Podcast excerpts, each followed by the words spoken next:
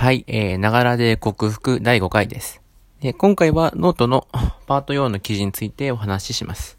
でこのあたりから愛着障害というものを患った人が抱える根本的な問題がいくつか出てきます。でまず、カウンセラーに自分を完全にはさらけ出さないっていう問題ですね。で、記事には、こう、80%くらいはさらけ出せてて、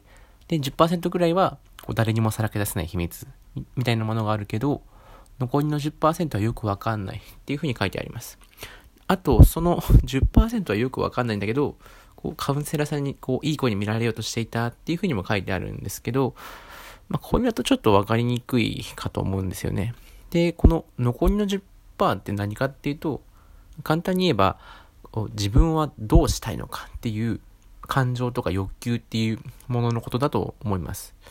ただこの愛着障害の人の場合は、人にさらけ出せない感情とか欲求ってものは、こう、人に見せないように心の内に隠してあるっていうよりかは、そもそもそういったものが自分の中にあるっていうことすら、ま、認識できてなくて、だからさらけ出しはないっていう表現の方が正しいかもしれません。で、そういう自分がどうしたいとかっていうものを見失っているから、結果として、周りの人に合わせるような行動を取るしか選択肢がないわけですよ。だからこう僕みたいにカウンセラーさんに迷惑をかけないでいい子に見られようとするみたいになっちゃうんですね。で、あと、こう、記事には書いてないんですけど、こうカウンセリングって結局お金払ってるから話聞いてくれるだけじゃんってことにこう気づいちゃったっていうのもあります。で、まあ、カウンセリング受け始めた最初の頃は、こう、精神的に結構追い詰められてるし、岡田先生の本人も、カウンセリングで安全基地作った方がいいよって書いてあるから、こう、実際行くわけですよ。で、まあ、話聞いてもらって、すごいスッキリするんですけど、こう、まあ、半年とか続けていくと、あれ、このカウンセラーの A さんが安全基地なのはいいけど、じゃあ僕は一生ここに通い続けないと安全基地を失うことになるよね、とか、その、この関係って、お金を払うクライアントと、それで仕事するカウンセラーじゃん、みたいな事実が、こう、に気づいてだんだん虚しくなっちゃうんですよね。で、結局、まあ、なんだよ、安全基地なんて幻想なんだな、っていうふうに当時は思いましたし、実際こういったカウンセリングっていうのは、こうあくまで臨時の安全基地に過ぎなくて、こう永久に、こう、作用、働く安全基地なんてものは、まあ、当時としてはありえないんだなっていう感覚でした。で、あと、あ、出ましたね。この、自分の未来を考えることができないっていう問題です。で、これもかなり根深い問題で、日本刀で、これも、ことの本質は、まあ、さっきの自分はどうしたいのかっていう感情とか欲求を見失って認識できないからなんですよね。で自分でがどうしたいかわかんないから、まあ、そもそもなんかいろいろ調べてみようっていうモチベーション、動機がないわけですよ。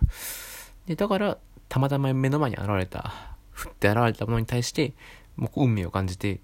あたかもそれが、あ、これだってこう正解かのように飛び出ちゃうわけですよね。で、自己肯定感の要素の一つに、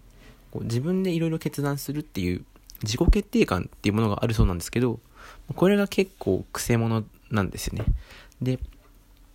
愛着障害とか生きづらさを抱えてる人も、自分のことは自分で決めてるっていう感覚があるかもしれないんですけど、ちょっとそこは一回立ち止まって考えた方がいいかなと僕は思ってます。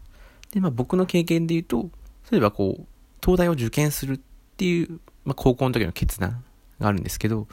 まあ一見するとそれは自分で決めたような感覚になるんですけど、実際にはもうちっちゃい頃からもうずっと親にこう東大を受験するんだってことを刷り込まれて続けてきたからあるんですよね。まあ、これは本当にもう、なんか実際言われてましたけど、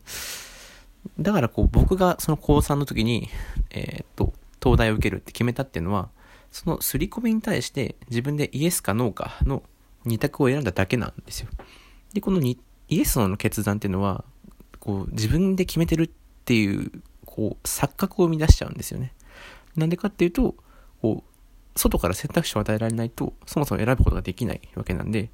その選択肢が失われてしまった時に、もう何もできなくなっちゃう。だからそういう意味でその自己決定感ってものが本当に養、育っていかないっていう、すごい大問題があるわけですよ。まあ、じゃあどうしたらいいかっていうのは、まあ、僕が今現在取り組んでいる欲求開発みたいな記事の方に書いてあるんで、まあ、そちらを見てください。で、次回からは、まあ、ネット、えっ、ー、と、記事の内容でいくと、ネットで調べて出てきた、アダルトチルドレンっていう概念も登場してきます。こうなんか推理小説の謎解きが進んでいく感じで、まあ、読み物としても面白いかなと思います。では、今回はこのくらいで終わりにします。さよなら。